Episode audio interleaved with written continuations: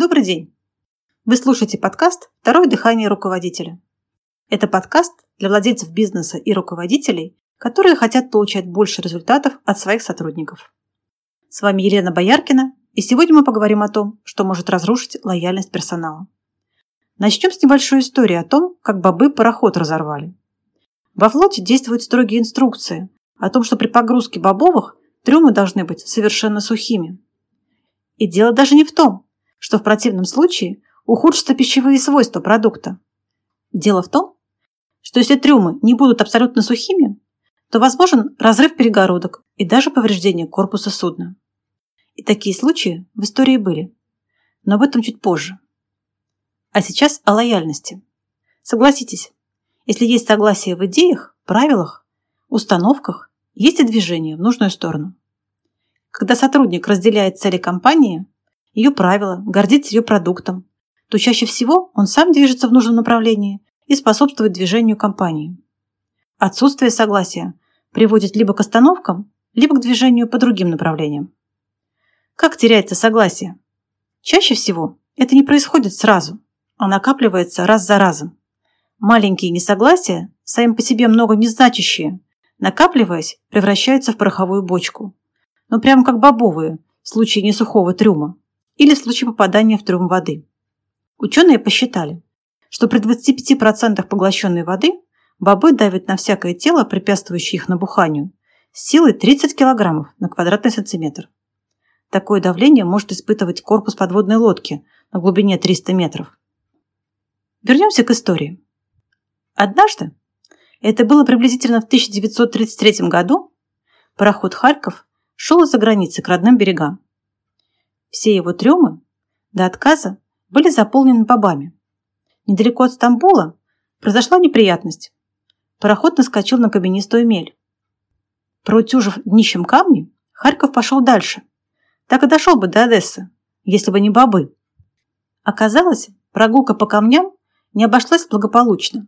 В днище, под одним из грузовых трюмов, образовалась пробоина, через которую внутрь стала поступать вода.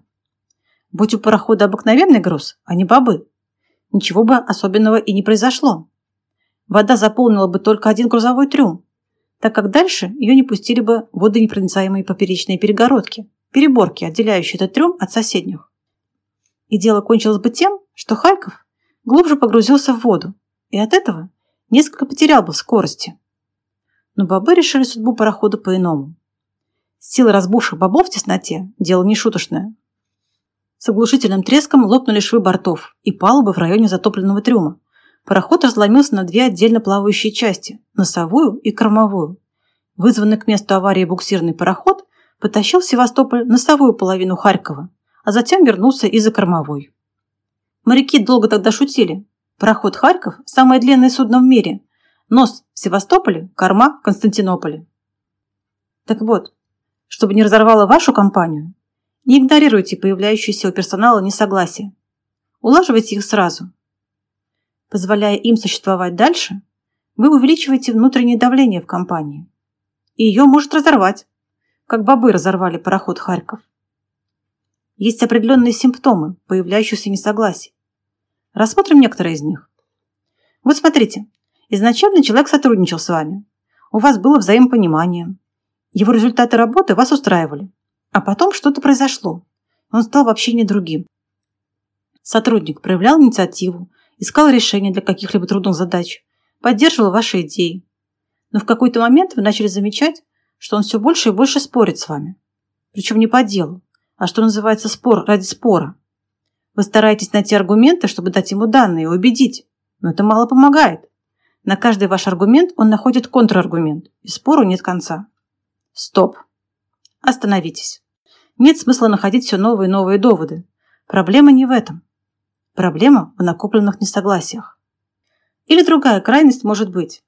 Сотрудник демонстративно соглашается, например, с заданием или идеей вашей, но выражение лица кислое. Он как бы делает вам одолжение.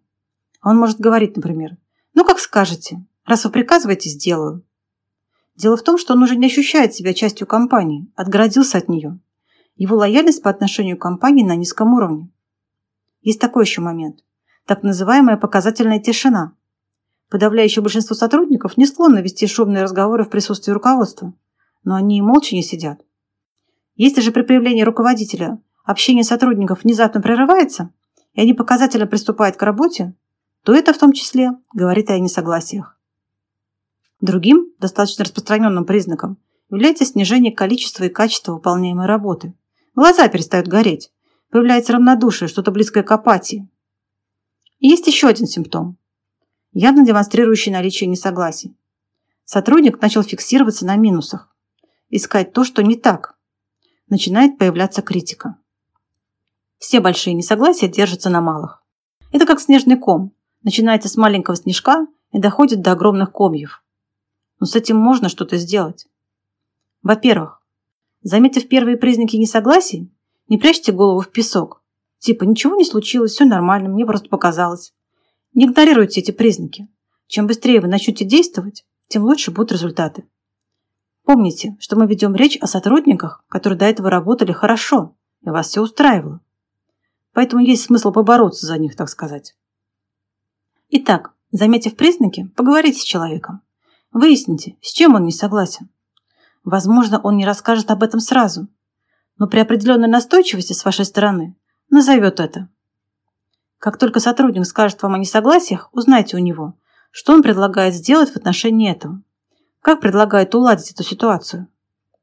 Часто бывает так, что несогласие легко устранить уже этими действиями.